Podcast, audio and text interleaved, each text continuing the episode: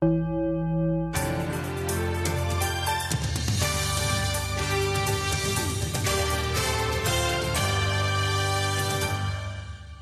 willkommen und wir starten mit einer Breaking News. Der schiefe Turm von Pisa steht noch immer. Wie komme ich da drauf? Ja, Pisa-Studie hat ja hier für großes Entsetzen gesorgt. Für mich die Meldung der Woche und eigentlich auch die Nicht-Meldung der Woche, könnte man sagen. Und wahrscheinlich spiegelt nicht so gut den Zustand des deutschen Bildungssystems wider wie der schiefe Turm von Pisa. Unser Bildungssystem in ständiger Schieflage, aber der Sturz lässt trotzdem weiter auf sich warten. Und irgendwie passiert nichts. Der Status quo wird gewissermaßen gehalten. Ja, alle sind ganz empört. Wie konnte das passieren? Deutschland hat wieder katastrophal abgeschnitten bei der PISA-Studie.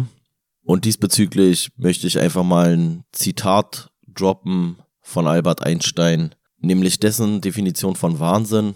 Und zwar sagte er dahingehend, Wahnsinn ist es, immer wieder das Gleiche zu tun und ein anderes Ergebnis zu erwarten. Ja, den ersten großen Pisa-Aufschrei, den ich mitbekommen habe, äh, war so um die Jahrtausendwende. Ich weiß nicht mehr ganz genau, 2000, 2001, irgendwie sowas in dem Dreh. Und ich weiß gar nicht, wie oft die Pisa-Studie stattfindet. Nicht jährlich, bin ich der Meinung. Aber ich war tatsächlich auch mal Bestand der Pisa-Studie und ich glaube, es müsste 2003 gewesen sein. Deswegen würde ich jetzt davon ausgehen, dass es äh, alle zwei Jahre stattfindet. Ähm, also ich habe mein Bestmögliches getan, den Pisa-Schnitt ein bisschen nach oben zu treiben. Ich weiß nicht, ob es mir geglückt ist. Wir haben, glaube ich, nie ein persönliches Ergebnis zurückbekommen. Ich glaube nur ein Ergebnis der Schule grundsätzlich. Und auch das weiß ich nicht mehr, um ganz ehrlich zu sein äh, waren Fragen hinsichtlich der Landessprache, also in unserem Fall dann halt Deutsch logischerweise, äh, Mathematik und ich glaube erste Fremdsprache. Und ich glaube, das war's. Ich weiß gar nicht, so Allgemeinwissen weiß ich gar nicht, wurde glaube ich gar nicht gefragt. Ist ja auch egal. Auf jeden Fall ist das Ergebnis auch nicht viel anders ausgefallen. Ich glaube, wir waren sogar ein bisschen besser in dem Jahr als bei der anderen PISA-Studie, aber äh, auch nicht signifikant besser. Ich muss sagen, ich bin überrascht hinsichtlich der Überraschung über das Ergebnis dieser Studie. Weil wir müssen ja mal ganz ehrlich sagen, was hat sich geändert? Also dieser erste große Aufschrei um die Jahrtausendwende liegt inzwischen zwei Dekaden zurück. Und damals hat man schon festgestellt, ich glaube damals war so Finnland oder sowas, war so ganz weit vorne und so Schweden und so eine Länder. Und dann hat man damals geguckt und hat so gesagt, ja, woran könnte das liegen? Und dann hat man festgestellt, oh, die haben ja viel kleinere Klassen und in diesen kleineren Klassen einen höheren Betreuungsschlüssel nochmal dazu. Also, die haben quasi doppelt so viel Lehrpersonal für weniger oder ungefähr halb so viele Kinder. Äh, ich glaube, damals war es nämlich schon so, die hatten Lehrer und dann hatten die noch so einen Sozialarbeiter oder sowas, die immer so in so einem Gespann da quasi fungiert hatten. Ich bin jetzt nicht mehr ganz sattelfest. Egal. Aber so in die Richtung ging das auf jeden Fall. Und die Klassen waren deutlich kleiner. Also die hatten nur so 10 bis 15 Schüler und ich weiß bei mir in der Grundschule beispielsweise oder auch später in den weiterführenden Schulen, da hatte man eher zwischen 25 und 35 Schülern so. Da haben man festgestellt, oh, das könnte ja in Korrelation zueinander stehen. Also simple Mathematik eigentlich, die dann auch in der Politik irgendwo äh, zu einer Erkenntnis geführt hat, nämlich kleine Klasse heißt besseres Eingehen auf die Bedürfnisse des Einzelnen. Überraschung, Überraschung, wenn ein Lehrer also nicht 28 Schüler betreuen muss, sondern vielleicht nur 15 und dabei sogar noch Unterstützung hat und dann sich vielleicht um die drei, vier, die irgendwie nicht so gut sind, mehr kümmern kann, weil er einfach mehr Zeit hat für die, weil es nämlich drei, vier sind und nicht 15, um die er sich speziell kümmern müsste, dann führt es offensichtlich zu besseren Ergebnissen. Da hat man natürlich Schlüsse draus gezogen hat gesagt, alle klar, dann äh, müssen wir das mal so hinnehmen. Wir müssen diese Wahrheit akzeptieren und ändern dann am Bildungssystem original nichts. So, und jetzt ist man wieder überrascht. Ich glaube, der Zustand ist weitestgehend noch derselbe. Hinzugekommen ist nochmal eine weitere Problematik, ohne das jetzt hier so auf so eine AfD-Schiene zu bringen oder so, ist mir komplett scheißegal. Ich sehe das ganz nüchtern, dass wir halt vermehrten Zuzug aus Ländern haben, wo halt nicht Deutsch gesprochen wurde vorher. Also diese ganze äh, Fluchtbewegung weltweit und so weiter und so fort, schlägt sich natürlich auch im Bildungssystem nieder. Ich glaube, das ist eigentlich keine Überraschung. So. Und wahrscheinlich bringt das auch nochmal neue Probleme mit sich. Weil jetzt muss der Lehrer, der nämlich vorher äh, 25 Schüler hatte, von denen vielleicht zwei kein richtiges Deutsch konnten oder drei vielleicht kein richtiges Deutsch konnten, der muss sich jetzt noch um Sprachanfänger kümmern, die auch nochmal zwei in, in zweifacher Ausführung da gewissermaßen sitzen und muss sie auch noch mitnehmen. Ne, ist doch kein Wunder, dass es dann nicht funktioniert. Ich meine, Mathe ist international und auch in Mathe hat man katastrophal wohl abgeschnitten. Aber ich muss auch sagen, ich weiß ja nicht, ey, ist das so wichtig? Ist das so wichtig? Also womit beschäftigen wir denn unsere Schüler? Ich weiß, hier geht's auch viel, glaube ich, dann halt so Grundschule. Ich weiß gar nicht, bis welchen Bereich das genau abdeckt. Vielleicht erfahren wir das hier gleich. Ich habe hier so einen Artikel mal mitgebracht. Ähm, aber ganz grundsätzlich muss ich sagen, wir überfordern uns doch auch vielleicht mit Mathematik als Beispiel intellektuell doch ein wenig. Also es gibt so viele Abiturienten wie noch nie zuvor. Und früher sind die Leute auch gut klargekommen, indem sie darauf verzichtet haben, Algebra zu verstehen. Also wir müssen ja jetzt auch nicht so tun, als hätten früher alle die Kurvendiskussion geschnallt oder sowas und jetzt sind alle zu blöde. Nee, wir haben jetzt aber einfach mehr Leute, die wir mit so einer Kurvendiskussion therapieren und nerven und stressen und die dafür kein Verständnis haben. Genau wie es wahrscheinlich früher auch viele gegeben hätte, die intellektuell da nicht mehr mithalten können. Mit dem Unterschied, damals hat man es nicht gemerkt, weil die waren einfach auf der Hauptschule oder auf der Realschule und waren dann weg und sind in den Beruf gegangen und haben wir Feierabend. Und wenn wir jetzt aber 70% Abiturienten haben wollen, dann müssen wir vielleicht uns auch darum kümmern, dass wir diese dann stärker nach ihren Fähigkeiten schulen. Und dann ist halt die Frage, kann ich nicht auch als Abiturient irgendwann ab 10. Klasse Mathe aufhören, wenn ich merke, für mich persönlich, Mathe liegt mir nicht? Also ich finde, das ist eigentlich kein Problem. Also es ist übrigens genau das gleiche bei Deutsch so. Ja, warum soll denn Mathe-Crack oder ein Physik-Crack oder sowas, warum soll der denn eine Gedichts- Analyse der Spätromantik machen können. Warum, warum, warum? Wenn der sagt so, nee, Sprache ist nicht mein Thema, so, ey, dann lass den doch diese Scheiße weglassen, der soll nur noch seine Rechtschreibung verfestigen. Das braucht er und alles andere braucht er nicht. Seine Grammatik soll stimmen, seine Rechtschreibung soll stimmen, Feierabend so. Also vielleicht viel früher spezialisieren und dann einfach sagen, ey, der Stoff Mathe, ne, was brauchen wir? Grundrechenarten brauchen wir, die ja offensichtlich auch schon nicht laufen, aber die könnte ich ja dann über die Zeit noch weiter verfestigen. Aber nicht immer so diese, jetzt kommt noch mal was Neues, jetzt kommt noch mal was Neues, jetzt kommt noch mal was Neues. Was brauchen wir denn? Grundrechenarten brauchen wir, hier plus, minus, mal geteilt. Dann brauchen wir vielleicht ein bisschen Prozentrechnung, vielleicht noch Zinsrechnung. So. Reicht doch für den Normalverbraucher. Und jetzt will ich mal rausgehen und dann jetzt will ich mal gucken hier, weiß ich nicht was irgendwie diese ganzen Neumalklugen, die sagen, oh, ist ja alles so schrecklich, Alter. Na, dann mach mal eine Zinsrechnung. Mach mir mal, und wenn du das alles schaffst, so wunderbar hier mit deinen Mitte 50 oder sowas, dann können wir uns nochmal in die Augen sehen und dann sage ich so, alle klar, bist ein geiler Typ so. Also die Leute, die jetzt nicht beruflich sowieso mit Mathematik zu tun haben, so, ja, dass ein Banker vielleicht die Zinsrechnung noch beherrscht, so, obwohl da bin ich mir auch schon nicht sicher, der hat auch im Zweifel einfach nur äh, Computerprogramme, in die er irgendwas reinhämmert oder so. Aber vom Prinzip her, Alter, was brauchst du denn als, weiß ich nicht was, Alter, Kfz-Mechatroniker? Da, da, da brauch, musst du doch nur ein bisschen lesen, schreiben können. Grundrechenarten reichen noch komplett so. Und auch wenn du, weiß ich nicht was, ey, wenn du Architekt werden willst, naja, dann solltest du halt so ein bisschen hier so Geometrie, Scheißer, keine Ahnung, wie sich das nennt. Naja, dann solltest du das beherrschen können, so. Aber brauchst du dann Gedichtsanalyse, Spätromantik? Weiß ich nicht. Großstadtlyrik, so, brauchst du das? Weiß ich nicht. Musst du musikalisch sein? Weiß ich nicht. Nee, dann lass doch die Leute, wenn die nicht musikalisch sind, dann lass sie doch raus aus Musikunterricht, so. Mach den Leuten das Angebot, aber quäl sie nicht damit, so. Egal. Naja, wir gucken mal rein, Alter. Äh, ist hier, was sind das für Leute eigentlich?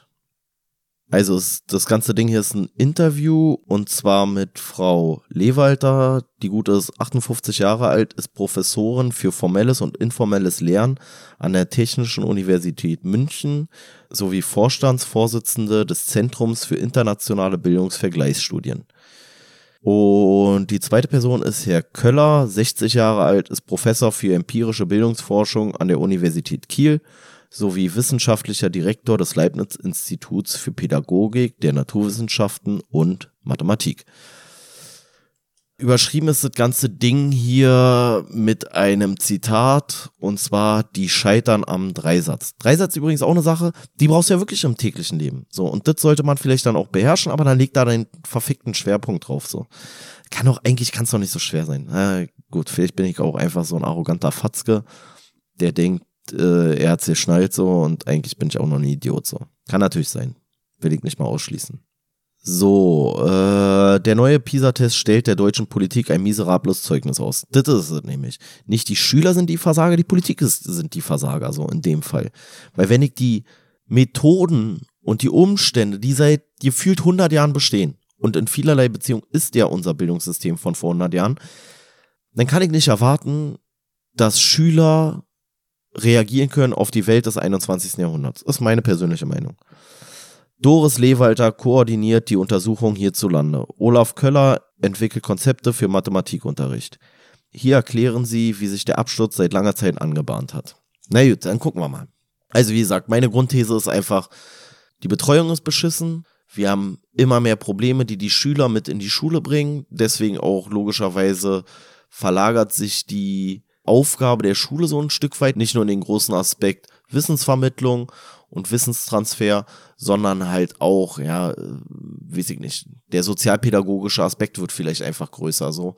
Oder halt auch einfach Sprachkompetenzentwicklung ist einfach wichtiger so, weil es ja schön, dass er theoretisch ein mathematisches Verständnis hat, aber wenn er die deutsche Sprache nicht versteht und den Lehrer nicht versteht, der vorne steht, dann versteht er auch die Mathematik nicht so. Insofern gibt's da, glaube ich, einfach viele Baustellen. Und da muss man auch ganz ehrlich sagen, so, sind wir denn eigentlich gut zu unseren Kindern? So, ist meine persönliche Meinung, dass wir das nämlich nicht sind. Wir möchten nämlich von unseren Kindern, dass sie später alle unsere Pensionen und unsere Renten bezahlen und dass sie hier wertvolles Mitglied der Gesellschaft werden und so weiter und so fort. Aber für die Entwicklung von Kindern sind wir offensichtlich als Gesellschaft nicht bereit, das Nötigste zu tun. Oder auch, was heißt das Nötigste? Das Nötigste tun wir gerade so, aber alles, was möglich ist. Und da muss man halt sagen, so, ey, wenn in Neukölln schon wieder Jugendclubs zugemacht werden, so, ey, dann erzählt mir doch nicht, dass ihr euch über irgendwas wundert, so. Also diese Probleme, die gehen doch auch alles mit in die Bildung, mit in die Schule ein und sowas. Also, weiß ich nicht, kann ich nicht verstehen. Aber wir gucken mal, was die hier so erzählen. Der Spiegel. Frau Lewalter, Herr Köller, wie würden Sie das deutsche PISA-Zeugnis mit einem Wort zusammenfassen? Köller, Bildungskatastrophe. PISA-Schock ginge auch, aber das ist ja schon besetzt. Der Begriff wurde nach der ersten Studie 2001 verwendet. Ach so, okay, dann war es 2001. Na ja, gut, irgendwie so in dem Dreh. Der Spiegel, Schock. War es nicht absehbar, dass die Schülerleistungen nach der Pandemie einbrechen? Ich glaube, es hat gar nichts, also es hat auch nochmal, Pandemie hat vielleicht nochmal verstärkt. Aber wir haben doch auch voll, wir haben doch nichts geändert. Was ändern wir denn? Also seit 20 Jahren hat sich schon nicht groß was geändert. So. Wahrscheinlich gibt's immer noch OH-Projektoren in der Schule. So. Die hatten meine Eltern schon, Alter. Also die Schulen sind marode, wir haben zu wenig Lehrer, wir haben nicht genug pädagogisches Betreuungspersonal für die ganzen anderen Probleme, die da auftreten. Ja, und jetzt wundern wir uns, es ist ja jetzt nicht nur Corona, wobei wir bei Corona auch nochmal zusätzlich richtig komplett reingeschissen haben. Ja, Lewalter sagt, dass es runtergeht, haben wir erwartet. Andere Studien aus den vergangenen Monaten hatten darauf hingewiesen. Aber wie weit die Leistungen abgesagt sind, das haben wir in der Form nicht kommen sehen. Im Vergleich zu 2018 haben wir in Mathematik 25 Punkte verloren. Das entspricht fast einem ganzen Schuljahr. Ja, okay, krass. Ja, weiß ich nicht. Aber ist es dann nur alle fünf Jahre? Vielleicht war ich doch die Katastrophenstudie aus 2001 so. Oder gab es davor schon mal eine? Ey, ich habe keine Ahnung mehr, ey. Ist ja auch real. Köller ergänzt. Was mir Sorgen macht, ist die Größe der Risikogruppe in Mathematik. Rund 30 Prozent der 15-Jährigen fallen in die Kategorie leistungsschwach. 8 Prozentpunkte mehr als 2018. Ich weiß halt wirklich gar nicht, ob das so tragisch ist im Bereich Mathematik.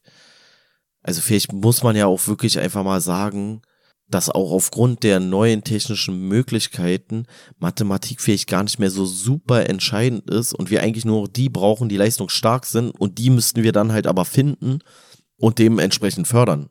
Weil wer muss denn heute noch wirklich richtig rechnen? Also das meiste errechnen doch sowieso jetzt schon Computerprogramme. Das ist meine These. Und ansonsten brauche ich nur diese Alltagsmathematik. Und mit der Zunahme von künstlicher Intelligenz glaube ich nicht, dass es unbedingt weniger werden wird. Aber gut. Der Spiegel. Was bedeutet das konkret?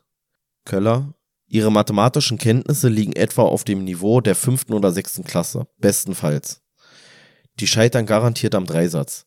In unserem Ausbildungssystem wird es schwierig sein, mit diesen Kompetenzen eine Nische zu finden. Ich weiß es halt wirklich nicht, ne? Ey, das sind hier die Profis, ja, also, äh, ich bin mir nicht sicher.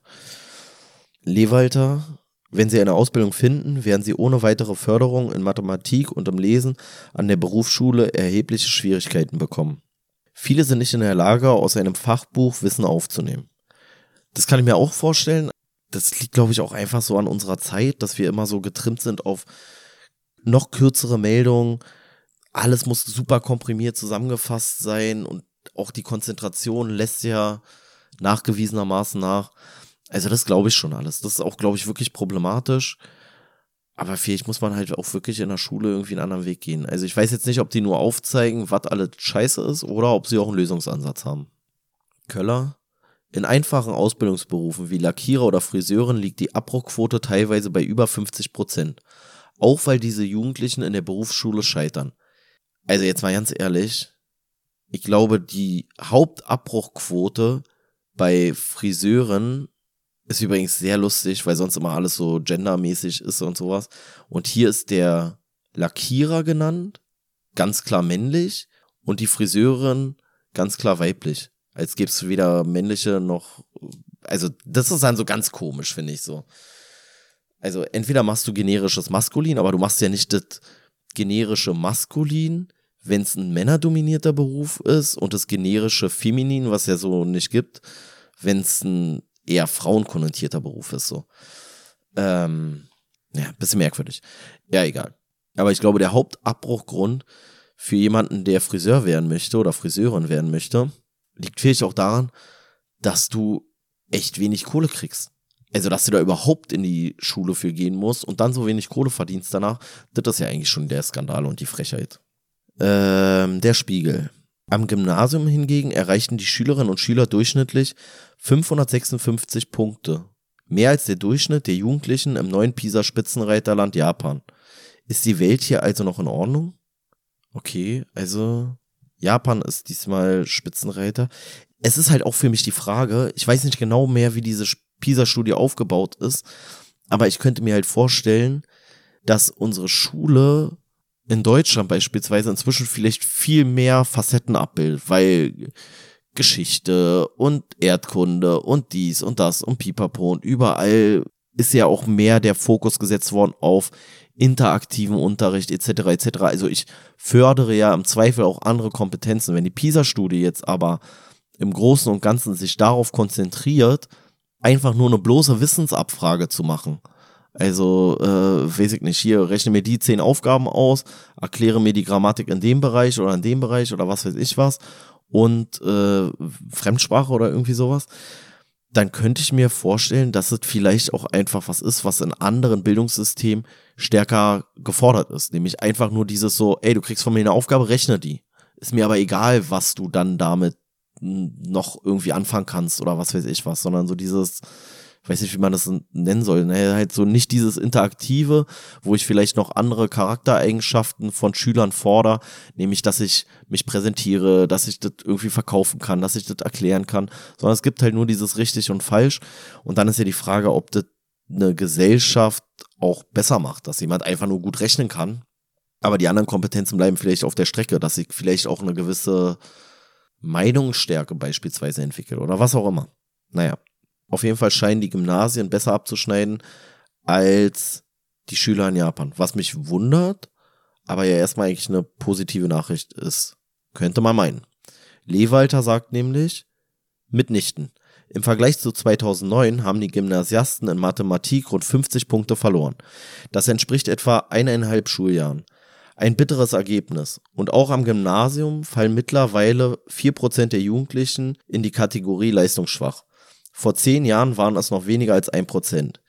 Insgesamt hat sich die Gruppe der Leistungsstarken fast halbiert, seit Mathematik 2012 zuletzt als Schwerpunkt bei PISA getestet wurde. Ja, ist halt jetzt für mich die Frage, ob wir vielleicht wirklich unsere Gymnasien einfach ein bisschen aufgebläht haben und deswegen logischerweise dann auch mehr leistungsschwache Leute da drin sind. So kann ich jetzt aber nicht abschließend beurteilen. Äh, Köller. Das ist vor allem deshalb bemerkenswert, weil sich die Schülerschaft am Gymnasium in den vergangenen zehn Jahren kaum verändert hat. Ah gut, dann widerspricht er mir hier erstmal. Die Gymnasien tragen nicht die Last der Inklusion von Kindern mit sonderpädagogischem Förderbedarf, nicht die Last der Integration zugewanderter Kinder und Jugendlicher. Das Gymnasium kann sich nicht damit herausreden, dass die falschen Schüler kommen. Es liegt an der Unterrichtsqualität. Muss ich trotzdem ein bisschen widersprechen, weil die sagen ja hier, die tragen nicht die Last vom pädagogischen Förderbedarf oder äh, der Integration zugewanderter Kinder, aber die Gymnasien entstehen ja nicht irgendwie so, die ploppen ja nicht einfach auf und du bist einfach so auf einmal im Gymnasium oder sowas, sondern die kommen ja auch vorher irgendwie von der Grundschule. Und da spielen diese Faktoren natürlich schon wieder eine Rolle. Würde ich jetzt vermuten. Oder was heißt, würde ich vermuten? Ist ja so. Also wenn ich an der staatlichen Grundschule bin, dann habe ich ja erstmal das Sammelsurium aus allen äh, erdenklichen Schülertypen und Geschichten hinter diesen Schülertypen die ich mir nur vorstellen kann. Die Auslese findet ja erst danach statt. Aber wenn vielleicht die Basics gewissermaßen in der Grundschule nicht mehr so vermittelt werden können, dann habe ich natürlich auch es schwerer, auf dem Gymnasium das dann zu bringen. Muss das dann wieder aufarbeiten, die Defizite, die vorher schon entstanden sind. Und dann kann sich das schon irgendwie so ein bisschen damit reinziehen, würde ich sagen. Der Spiegel, inwiefern? Also inwiefern wahrscheinlich die Unterrichtsqualität für den Arsch ist. Lewalter, aus den Daten zur Lernmotivation erkennen wir, dass der Unterricht die Schülerinnen und Schüler nicht mehr so gut erreicht. Gerade am Gymnasium. Zwischen 2012 und 2022 gab es einen massiven Einbruch bei der Freude und dem Interesse am Fach Mathematik. Ne, das kann ich komplett nachvollziehen. Der Unterricht, der damals gut und passend war, passt offenbar nicht mehr zu den Jugendlichen von heute. Sie sehen darin keinen Nutzen für ihr Leben. Ey, das muss ich aber auch sagen. Also gerade am Gymnasium. Also wo war denn der Nutzen für mein Leben? Ich habe da irgend so eine komische Gleichung hingeknallt gekriegt und dann hieß das irgendwie x hoch y plus y hoch 3 geteilt durch z hoch v gleich j hoch 7. Ich weiß nicht, ob das in irgendeiner Welt Sinn ergeben hat, so. Ich habe auch nicht verstanden, was das für, für mich für eine Relevanz hat. Also für mich als Person, nicht irgendwo für irgendein Studienfach. Aber für mich als Person war doch komplett irrelevant. Und auch immer so diese ganzen komischen so äh, in Mathematik hier so, wenn es so um Berechnung von Räumen oder sowas ging, so, dann kamen die immer mit so einem Beispiel, so, weiß ich nicht. Na, stell dir mal vor, du willst dein Zimmer streichen. Da musst du doch vorher erstmal ausrechnen, wie die eine Wand lang ist und die andere Wand. Ey, machen wir uns doch mal nicht vor, ey. Da gehe ich da ins Bauhaus, vorher habe ich die Wände ausgemessen und dann sage ich, pass mal auf, Keule, Alter, ich habe vier Wände, Überraschung, Überraschung, oder drei oder wie viel auch immer ich dann streichen möchte. Und dann sage ich, also zwei von den Wänden, die sind äh, sechs Meter lang und drei Meter hoch und die andere Wand, die ist vier Meter lang und auch drei Meter hoch, so. Wie viel Farbe brauche ich denn ungefähr? Dann sagt er, ja, nimmst du hier vier Eimer und dann reicht das, Alter. Oder drei oder zwei oder wie viel auch immer, so. Dann sagen ja alle, klar, muss ich doppelt überstreichen? Also ist die Farbe sehr deckend oder nicht? Ja, nee, das, eigentlich reicht es, wenn du die Eimer aufträgst. Ja, aber ich habe eine schwarze Wand. So, naja, gut, dann brauchst du halt vielleicht doch mal noch einen Eimer mehr. Na, dann geht, tigerst du los mit deinen scheiß Eimern und dann streichst deine Wände, Alter. Als ob ich so, als ob die Leute dann so zu Hause so da sitzen und so, so hm, naja, also äh, 17 Liter Farbe, ähm, das macht genau so und so viel Quadrat. Macht doch kein Mensch, Alter. Erzählt mir doch bitte nichts. Also ich hab das noch nie gehört, dass das einer gemacht hätte. Außer irgendwie so ein, so ein Mathe-Guru, irgendwas so. Ich geh los, Alter, ich hol mir zwei Eimer Farbe, misch die vielleicht noch, wenn ich irgendwas haben will, was ein bisschen spezieller ist oder sowas. Und dann streiche ich die scheiß Wand. Und das Einzige, wofür ich dann Mathematik gebrauchen könnte, wäre, dass ich dann im Zweifel nicht nochmal losgehen muss und halt nochmal einen Eimer Farbe hole und dann halt die andere Wand streiche, für die es nicht mehr gereicht hat. Also, ja, weiß ich nicht. Ich fand das immer alles super konstruiert so. Oder ich weiß auch noch, ich hatte so eine komische Aufgabe damals bekommen mit so Schiffen. Das war dann halt auch so irgendwann diese ganze, ähm, ich weiß ja nicht mehr, ganze Kurvendiskussionsscheiße so. Und dann wurde mir gesagt, naja, stell dir mal vor, weil da musste man da irgendwelche Graphen zeichnen und Kurven und keine Ahnung was so. Gar keinen Plan gehabt. Ich war richtig lost in diesem ganzen Bereich. Und dann hat so eine Lehrerin versucht, mir das so begreiflich zu machen. Und da meinte die so zu mir, ohne Witz, das hat sie unironisch gesagt. So, ich dachte so, mal, bist du hart, Alter? Hast du einen Pfeil im Kopf, Alter? Was ist das für ein Lebensstart-Beispiel? Na, stell dir doch mal vor, du bist auf dem Schiff und du willst über den Ozean fahren und dann kommt ein anderes Schiff mit einer dir nicht bekannten Entfernung und einer nicht bekannten Geschwindigkeit und irgendwann kreuzt es aber deine Route oder irgendwie sowas. Und ich habe gedacht so, ey, Alter, auf welchem Schiff, Alter? Was mache ich auf dem Schiff? Was, was, was, was soll ich auf dem Schiff machen, Alter? Und wenn ich da drauf sitze, als ob sich so tausend äh, wie nennt sich das hier so, Radargeschichten und so eine Kacke gibt, so, die mir das irgendwie sagen, so als ob ich so auf dem Schiff sitze und dann so mein Millimeterpapier raushole und dann eine Y, X und Y-Achse da einzeichne und dann so anfange so, äh, ja, also folgendermaßen, also da kommt ein Schiff mit unbekannter Geschwindigkeit. Äh, Leute, hier, äh, Smutje, Matrose, Capitano, kommt mal bitte alle ran hier, ey, wir müssen das mal kurz berechnen. Äh, glaube ich am Leben nicht, Alter dass ich das vielleicht irgendwie können muss, wenn ich irgendwie so einen mathematischen Beruf habe. Ja, okay, Alter, aber tu doch bitte nicht so, als wäre das so für alle oder überhaupt nur für einen großen Prozentsatz ein lebensrelevantes Wissen oder sowas. Also, hallo, Alter? Was ist denn bei euch nicht in Ordnung? Also, kann mir kein Mensch erzählen. Und wenn ich jetzt rausgehen würde, auch bei Abiturienten, so, also, mein Vater hat so bis zur 13. Klasse Mathe gehabt. Meine Mutter hat, glaube ich, bis zu zwölf, ich weiß gar nicht ganz genau, ich glaube, die hat zwölf Schuljahre gehabt, so. Ähm, so, ey, der knall ich jetzt mal sowas hin. Und die ist doch nicht verblödet so, oder mein Vater ist ja auch nicht verblödet so. Die brauchen das einfach nur nicht für ihr Leben. Und so wird es bei den allermeisten sein, wenn die Erwachsenen nicht gerade Mathematiker sind oder was weiß ich, irgendwas anderes, Maschinenbauer oder keine Ahnung, wo man halt diesen ganzen Quatsch braucht. Das macht doch keiner. Also das brauchst du doch einfach nicht. Physik, irgendwelche Fallgeschwindigkeiten. Ja, what the fuck? Es interessiert mich nicht. Ich weiß, wenn ich jetzt den Stein aus dem Fenster schmeiße, dann kommt der da unten auf und wenn ich das aus dem vierten Stock mache und der Stein wiegt, weiß ich nicht was, ey, 500 Gramm, dann tut das richtig weh auf dem Kopf von so einem Menschen und deswegen mache ich das nicht. Aber ich berechne auch nicht die Fallgeschwindigkeit und dann die Kraft, mit der das dann aufschlägt und dann, ey, macht doch kein Mensch, Alter. Jetzt seid mir mal nicht sauer, ey. Das ist doch lebensfern, ey. So, äh, bla bla bla. Also die Schüler erkennen keinen Nutzen darin, ich übrigens auch nicht. Äh, der Spiegel fragt nach, weil Computer die lästige Rechenarbeit übernehmen werden. Lewalter. Wir beobachten, dass es im Unterricht häufig schlichte Berechnungen und einfache Anwendungsaufgaben gibt. Eine Art Rechentraining. Relativ wenig kreative Auseinandersetzung mit Mathematik. Da gibt es nur wenige Anknüpfpunkte zur Lebenswelt. Jugendliche stellen sich die Frage, warum soll ich das lernen? Mangelnde Motivation schlägt sich dann letztlich auch in der Leistung nieder.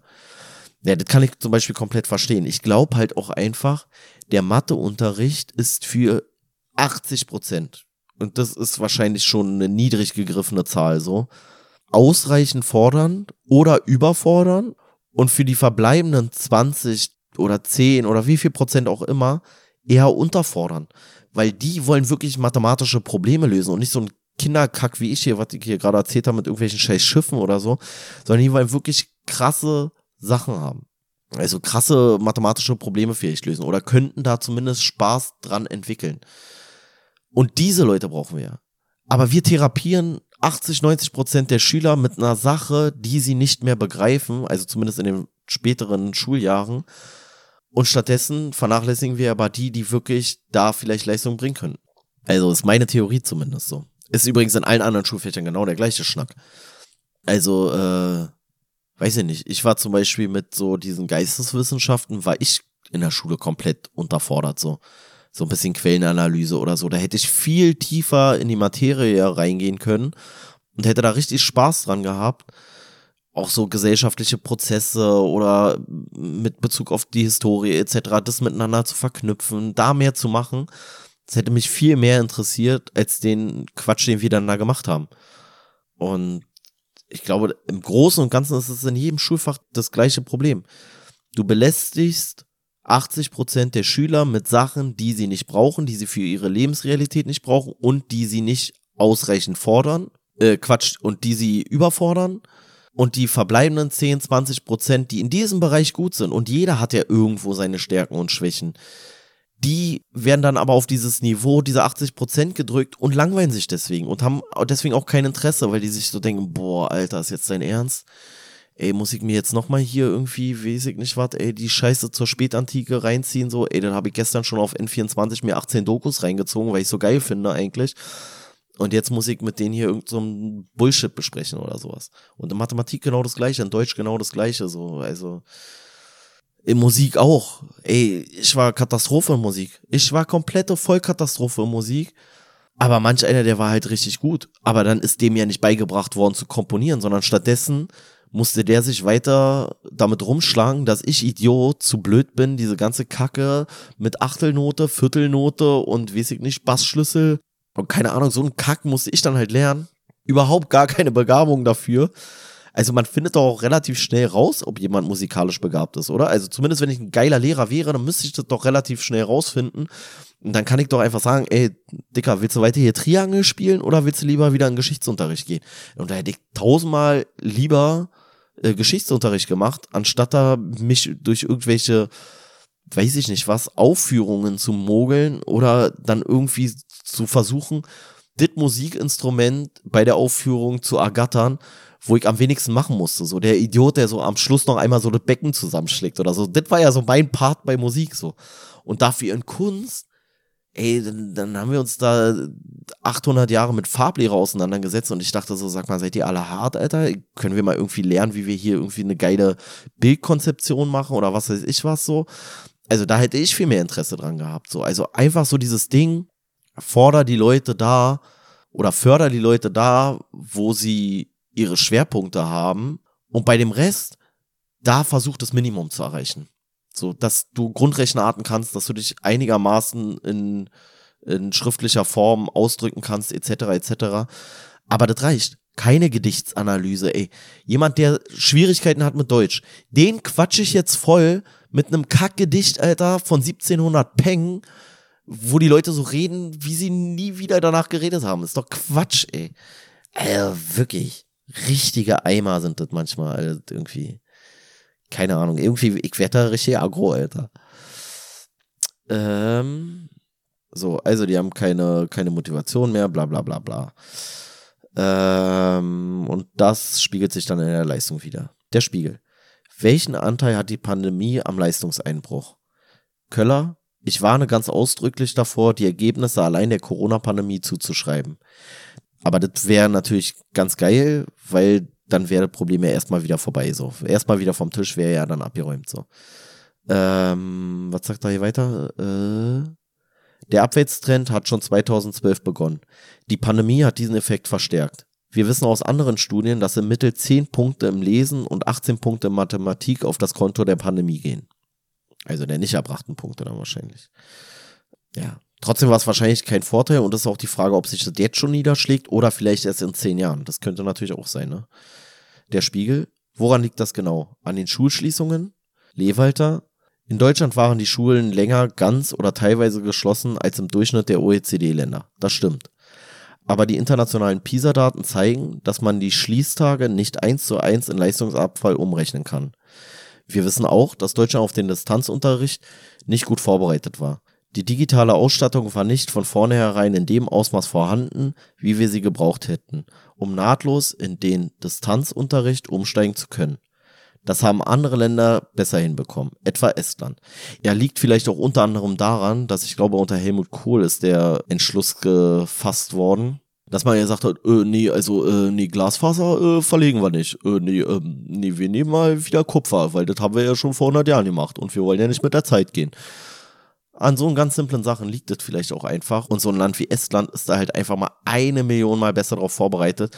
Die haben, glaube ich, überall mindestens 4G so mäßig. Das ist Vorzeigeland diesbezüglich in Bezug auf Digitalisierung. Liegt vielleicht auch daran, dass sie insgesamt nicht so eine bestehende Infrastruktur in dem Maße ausgebaut hatten wie Deutschland und die quasi dann von neuem was aufbauen konnten, während wir uns hier mit irgendeiner alten Scheiße und irgendwelchen alten Befindlichkeiten auseinandersetzen müssen, mussten, wie auch immer. Aber nichtsdestotrotz ist Estland da einfach weit vorne, das muss man halt einfach so sagen. Und diesbezüglich ist Deutschland ein richtiges Entwicklungsland im Vergleich. Und eigentlich sollten wir halt im Vergleich nicht hinter Estland stehen. Nirgends. Egal. Ähm, Köller, ergänzt dir noch was?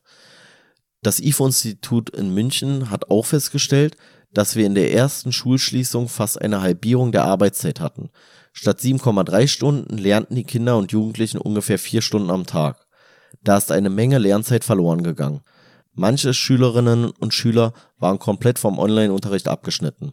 Etwa weil es in ländlichen Regionen teilweise noch immer kein Breitbandinternet gibt. Da wurden Aufgabenzettel zu Hause in die Briefkästen geworfen. Oft haben die Schülerinnen und Schüler sehr lange auf Rückmeldungen zu ihren Arbeitsergebnissen gewartet. Das demotiviert zusätzlich.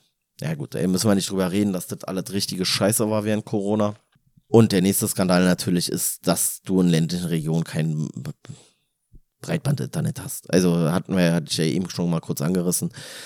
Da musste sich auch keiner über Landflucht wundern, so, weil wie willst du denn heutzutage ein Unternehmen irgendwo in einer, keine Ahnung was, Alter, in irgendeinem ländlichen Raum aufziehen, wo du es eigentlich aufziehen könntest, weil du vielleicht nicht täglich eine Anlaufstelle sein musst, aber wo du es trotzdem nicht aufziehen kannst, weil du keine vernünftige Internetverbindung hast. So. Also das ist ja auch irgendwie Irrsinn alles. Der Spiegel. Die Daten für die PISA-Studie wurden im Frühjahr 2022 erhoben. Die letzten Teilschließungen lagen noch nicht lange zurück. Die Aufholprogramme waren noch nicht überall angelaufen. Kann es sein, dass sie einfach einen schlechten Zeitpunkt erwischt haben? Köller? Eine internationale Meta-Analyse zeigt, bis zum Ende des vergangenen Jahres gibt es nirgendwo Evidenz dafür, dass Lücken geschlossen wurden. Im Gegenteil. Aus der Forschungsliteratur wissen wir, dass sich Defizite, die in Zeiten von Schulschließungen entstehen, mit der Zeit verschärfen können. Es gibt eine große Studie über pakistanische Drittklässler, die nach einem Erdbeben für etwa ein Drittel Schuljahr nicht beschult werden konnten. Und am Ende der zehnten Klasse hatten die ein ganzes Schuljahr verloren. Der Spiegel? Welche Lehren sollen wir aus der Pandemie ziehen? Alter, in erster Linie müssen wir, glaube ich, keine Lehren aus der Pandemie ziehen, sondern aus unserem scheiß maroden, dreckigen, scheiß Piss, Fick, Kack, Müll-Schulsystem, ey.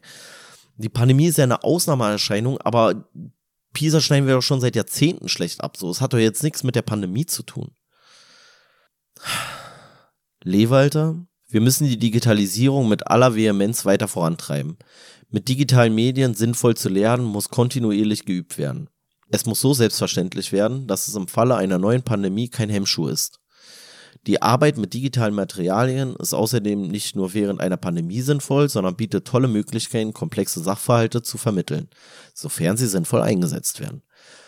Ja, und das ist vor allem eine Sache, wenn ich das gut nutzen kann oder gute Medien oder Lernprogramme oder Lernsoftware oder was weiß ich was in diesen Bereichen habe, dann bin ich halt auch nicht darauf angewiesen, dass meine Eltern mir das zu Hause vermitteln, was sie mir zu Hause vielleicht nicht vermitteln können, weil sie vielleicht nicht den Bildungsgrad haben, den ich dafür bräuchte, oder aber vielleicht auch nicht die sprachliche Finesse oder was auch immer. Und dann kann ich halt quasi den Unterricht aus der Schule zu Hause wiederholen. Und zwar so oft, bis ich es vielleicht dann kann. Ohne dass ich die einen langweile und die anderen überfordere so. Der Spiegel. Es heißt, im Zuge der Pandemie hätten Deutschland Schulen einen Digitalisierungsschub erhalten. Wie steht es darum? Köller. Schulen haben fast flächendeckend Lernplattformen. Lehrkräfte können hier Material ablegen, Schüler können darauf zugreifen. Und fast alle haben inzwischen mit Videokonferenzsystemen gearbeitet. Was perspektivisch ein Problem sein wird, ist die Erneuerung der Hardware. Es ist kein Geheimnis, dass die Schulen in der Pandemie alles gekauft haben, was auf dem Markt verfügbar war. Da war viel Schrott dabei. Ein Tablet für 150 Euro kann man nach zwei Jahren wegwerfen. Da gibt es keine Updates mehr. Die Geräte werden nicht mehr gepflegt. Wie kriegt man langfristig eine Finanzierung hin? Der Spiegel? Sie spielen an auf den Digitalpakt 2.0, den die Ampel im Koalitionsvertrag in Aussicht gestellt hat. Köller? Und der wegen der aktuellen Haushaltslage auf Eis liegt. Eine Streichung wäre ein fatales Signal. Der Spiegel? Welchen Anteil trägt die Bildungspolitik in Deutschland am Leistungsabfall? Köller? Einen erheblichen. Ja, logisch, ey. Also, wenn nicht die, wer denn dann? Also die Pandemie ist es nicht. Das ist ein bisschen zu einfach gedacht, glaube ich. Lewalter zwischen Pisa 2000 und Pi dann war äh, ah, dann ist es doch jährlich. Dann würde ich sagen 2001 war diese Vollkatastrophe und 2002 kommt das hin? Ja, dann war ich genau 15 Jahre. Ja, würde hinkommen. 2002 war ich dann quasi in der Pisa-Studie mit drin. Ähm, Lewalter Zwischen PISA 2000 und PISA 2012 haben die mathematischen Kompetenzen auch dank guter Förderprogramme stetig zugenommen. Wir hatten uns vom OECD-Schnitt nach oben abgesetzt. Ah, okay, hatte ich gar nicht mehr so auf dem Schirm. Keine Ahnung. Köller?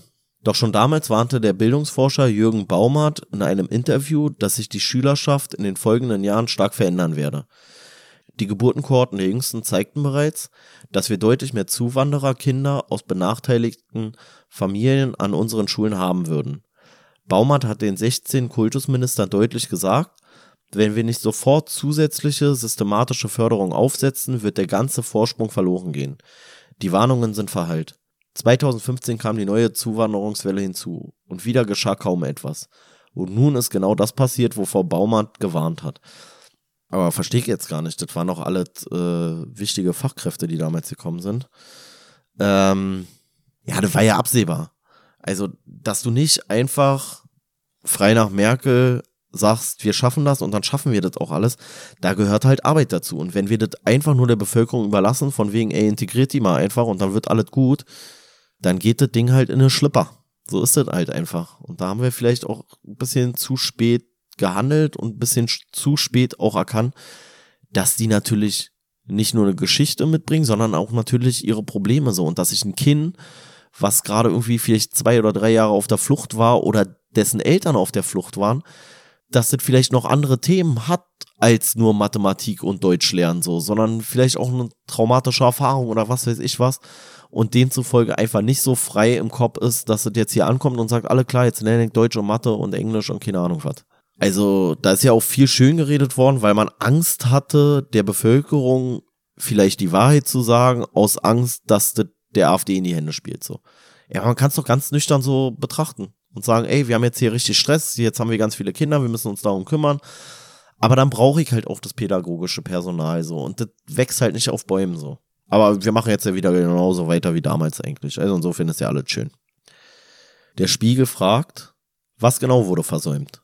Köller, es gab nach 2000 zunächst eine regelrechte Offensive, etwas für Schulen zu tun und systematische Sprachförderung in die Kitas zu bringen. Das ist alles verpufft. Dabei ist Förderung im Kindergarten ein zentraler Schlüssel, um Probleme frühzeitig zu erkennen und zu beheben. Leider passiert das Gegenteil. Die Benachteiligung verschärft sich teilweise durch frühpädagogische Anschauungen, die nicht besonders bildungsfreundlich sind. Viele betrachten die Kita als letzte Bastion vor der grausamen Schule. Dabei sollte sie ein Bildungsort sein, vielleicht sogar der wichtigste. Wenn wir auf die mathematischen Vorläuferfähigkeiten schauen, gibt es Kinder, die hängen am Tag der Einschulung schon rund anderthalb Jahre hinterher. Diese Lücke dann zu schließen, ist praktisch unmöglich. Ja, und dann kommt halt auch wieder so eine, wie, hieß es damals von der CDU, die, ich weiß, umgangssprachlich Herdprämie, dass man halt gesagt hat, so, also entweder schickst du dein Kind in die Kita oder wenn du halt keinen Bock hast, dann kriegst du halt Geld. So, wenn du die Betreuung selber übernimmst. Also ich wäre sowieso schon längst mindestens, also ich wäre dafür, dass die Einschulung wieder später stattfindet, vielleicht mit sieben zum Beispiel, also die klassische Einschulung, und du dafür Kinder mit fünf in so eine Vorschule schickst, wo du halt diese Defizite aufarbeitest und dann fängst, ey, ganz ehrlich, wir müssen uns doch mal nicht vormachen, so, ey, das reicht doch komplett, wenn du mit dem Abi fertig bist, wenn du 20 bist. Du musst doch nicht mit 18, 19 fertig sein mit dem Abi. Warum denn, Alter? Lass doch die Kinder doch mal Kind sein. Und dann können die in der Vorschule noch mal zwei Jahre so auf einen Stand gebracht werden, weitestgehend. Von mir aus auch mit vier oder so. Von mir aus dann mit vier Kindergartenpflicht und äh, Vorschulpflicht oder sowas. Einfach für alle. Aber wird wieder nicht kommen. Warum? Weil wir weder die Räumlichkeiten noch das Personal haben. Schätze ich mal. Der Spiegel. Wie kommen diese Unterschiede zustande? Lewalter, wir kümmern uns zu wenig um benachteiligte Kinder. Sprache ist hierbei ein besonderes Problem. Fast in allen OECD-Staaten haben Kinder mit Zuwanderungshintergrund geringere Kompetenzen als Kinder ohne. Doch in Deutschland ist das besonders stark ausgeprägt. Ja, weil du halt im Zweifel in die Schule kommst und kein Wort Deutsch kannst. Und vorher hat es auch keiner so richtig gemerkt irgendwie. Ähm, der Spiegel. Gelingt es Deutschland zumindest, die hier geborenen Kinder aus Zuwandererfamilien zu fördern? Lewalter, Tatsächlich haben sie bei PISA im Vergleich zu 2012 sogar weniger Punkte verloren als die Schüler ohne Migrationshintergrund. Er hat sich wahrscheinlich einfach ein bisschen angeglichen. Köller, Bei einigen Herkunftsländern, etwa Polen, unterscheiden sich die Leistungen der zweiten Generation im Mittel nicht mehr von denen der Schülerinnen und Schüler ohne Migrationshintergrund. Der Spiegel. Bei neu zugewanderten Schülerinnen und Schülern scheint die Herausforderung größer. Im Bericht zur PISA-Studie findet sich der Satz, es ist offensichtlich, dass die Integration der Jugendlichen der ersten Generation ins deutsche Bildungssystem nicht gelingt. Ja, ey, wie soll denn das auch gelingen? Die haben alle schon arschvoll anderer Probleme im Zweifel. Also die Lehrer jetzt auch so. Köller, die Grundkenntnisse in Deutsch und Mathematik werden zu wenig trainiert. Darauf baut die weitere Schulkarriere auf. Wir wissen aus zahlreichen Studien, dass diese Grundkenntnisse zentral sind. Hamburg und Schleswig-Holstein immerhin haben die Anzahl der Mathestunden in der Grundschule erhöht. Einige andere Bundesländer haben mehr Lesezeit eingeführt. Das ist ein Anfang. Aber es wird nicht reichen, um die Leistungsschwachen zu fördern, wie sie es brauchen. Der Spiegel. Die Bundesregierung verweist bei solcher Kritik auf ihr Startchancenprogramm, das im nächsten Sommer beginnen soll. 4000 Schulen in schwierigen Lagen sollen zusätzliche Unterstützung bekommen. Köller, ganz ehrlich, meine Prognose ist, es wird nicht schaden, es wird aber auch nichts nützen. Spiegel, das müssen Sie erklären. Köller, wenn wir Gebäude sanieren, eine weitere Sozialarbeiterin an die Schule schicken, hier schon wieder so, äh, es wird so, ganz merkwürdig. Also bei Sozialarbeiter ist es eine Sozialarbeiterin bei ihm irgendwie immer. Also, und bei, weiß ich nicht was, wenn er jetzt hier, wenn es um, um Mechanik gehen würde, dann würde er sagen Mechaniker. Also im Plural. Irgendwie komisch. Ähm, bla bla bla. Äh, Köller, wenn wir Gebäude sanieren, eine weitere Sozialarbeiterin an die Schule schicken und der Schule noch ein bisschen Geld geben, das sie nach eigenen Maßstäben ausgeben darf, dann ist das bestimmt nicht falsch aber ich kann mir nicht vorstellen, dass die benachteiligten Jugendlichen deshalb besser rechnen lernen. Hinzu kommt, obwohl es erwiesenermaßen falsch ist, wollten die Bundesländer wohl wieder einen erheblichen Teil der Gelder nach dem Königsteiner Schlüssel verteilen. Mit der Gießkanne. Alle sollen was abbekommen, ob sie es brauchen oder nicht. Im Zweifel brauchen alle auch was, aber keine Ahnung. Der Spiegel, auch die neue PISA-Studie zeigt, Kanada hat sehr viele Einwanderer und schneidet trotzdem regelmäßig gut ab. Ja, was hat Kanada auch für Einwanderer? Die haben so ein Punktesystem, die haben kaum oder die haben ja nicht, äh, weiß ich nicht, Zuwanderung aus Afrika, die sie nicht irgendwie steuern könnten oder was weiß ich was. Und dann kommen halt die Einwanderer mit so einem Punktesystem, je nachdem werden sie gebraucht. Also die sind ja dann quasi schon mit ihrem Kommen, sind die quasi integriert weil die gleichen Job haben, weil sie halt benötigt werden, weil sie einen Hochschulabschluss haben, etc. etc. Also ich glaube, die haben halt einfach eine ganz andere Einwanderungspolitik. Ähm, Lewalter, die dortige Migrationspolitik ist sehr selektiv, ja. Es ist Arbeitsmigration auf sehr hohem Ausbildungsniveau. Es gibt in Kanada vergleichsweise wenige Geflüchtete, unter denen natürlich Menschen verschiedener Bildungsgrade sind. Gleichzeitig sorgt das dortige System dafür, dass vorwiegend Menschen mit sehr guten Englischkenntnissen einwandern. Das macht es leichter.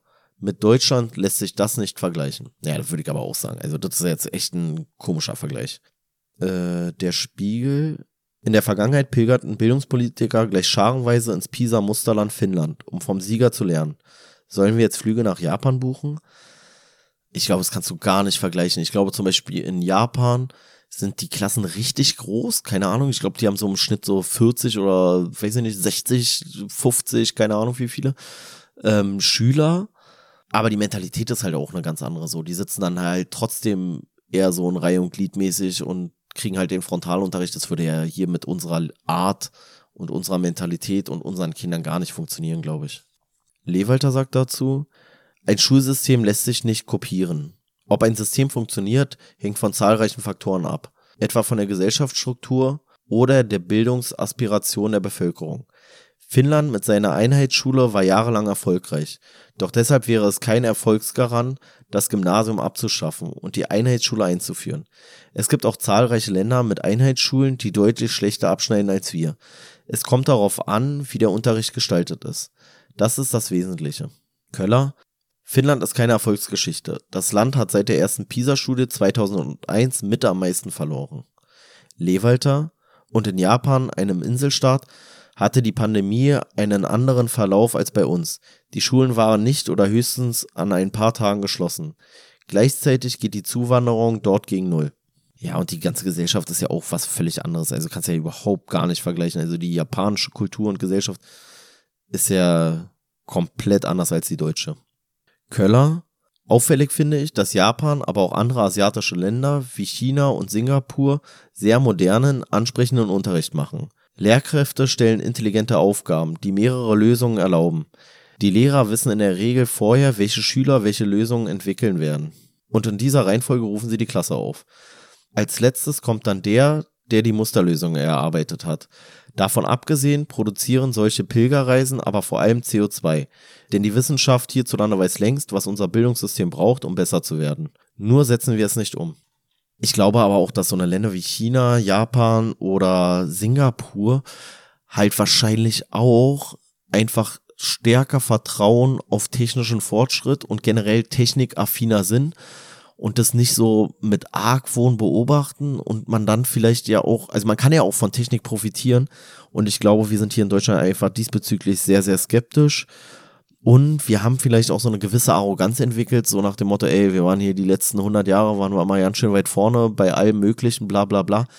Ja, und dann ruhst du dich manchmal ein bisschen auf deinen Lorbeeren aus so und verpasst vielleicht manchmal so den Anschluss, dass du so denkst, so, ja, ich muss hier eigentlich nicht mehr so viel bringen und wirst so ein bisschen träge vielleicht. Ähm, Lewalter, wir brauchen endlich verbindliche Sprachtests im Kindergartenalter mit entsprechenden Konsequenzen. Hamburg hat damit betrachtliche Erfolge erzielt. Werden beim Test Defizite festgestellt, müssen die Kinder eine Vorschule mit entsprechender Förderung besuchen. Die Wissenschaft fordert das seit Jahren. Ja, bin ich auch sofort dafür. Ich würde halt noch weitergehen. Ich würde es grundsätzlich äh, für alle einfach verbindlich machen weil ich mir halt denke, da kannst du halt auch andere Werte nochmal ein Stück weit mitgeben. So klingt immer so nach Propaganda, aber gegen äh, freiheitlich-demokratische Werte ist ja erstmal nichts einzuwenden.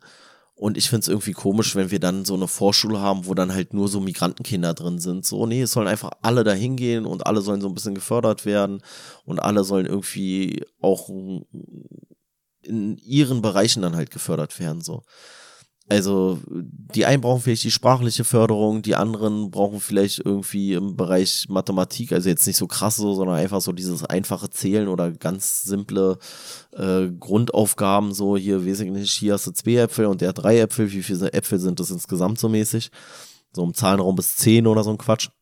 Und manche Kinder brauchen vielleicht das auch äh, Koordination so oder auch einfach mal ein bisschen Bewegung oder was weiß ich was. Und da könnte man ja glaube ich, nicht nur das jetzt auf Sprache konzentrieren, sondern dann halt wirklich so Sprache, so das Zählen von 1 bis 20 oder was weiß ich was. So ein bisschen Hand-Auge-Koordination, ein bisschen, ja, so ein bisschen leichte Sportübungen gewissermaßen und so. Also kann ja auch sprachlich top sein, aber einfach ein kleiner Moppel, der nur vor der Playstation sitzt, so, und dann kann ich trotzdem in der ersten Klasse kein Purzel bauen, so mäßig. Und auch das sollte ja vielleicht Bestandteil von einem kindgerechten Aufwachsen sein, dass ich mich einfach noch einigermaßen bewegen kann.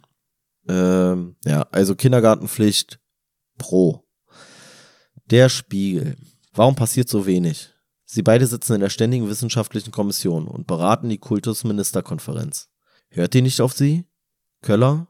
Wahlen und Veränderungen im Kabinett führen oft dazu, dass Dinge, die auf den Weg gebracht wurden, vergessen oder nicht mehr priorisiert werden. Jedes Ende einer Legislaturperiode birgt diese Gefahr. Bei den Corona-Aufholprogrammen haben wir von der SWK, also dieser ähm, Ständigen Wissenschaftlichen Kommission, im Auftrag der Kultusministerkonferenz früh ein Papier veröffentlicht. Darin hatten wir dazu geraten, besonders die benachteiligten Kinder und Jugendlichen zu fördern, weil die Lücken bei ihnen besonders groß waren.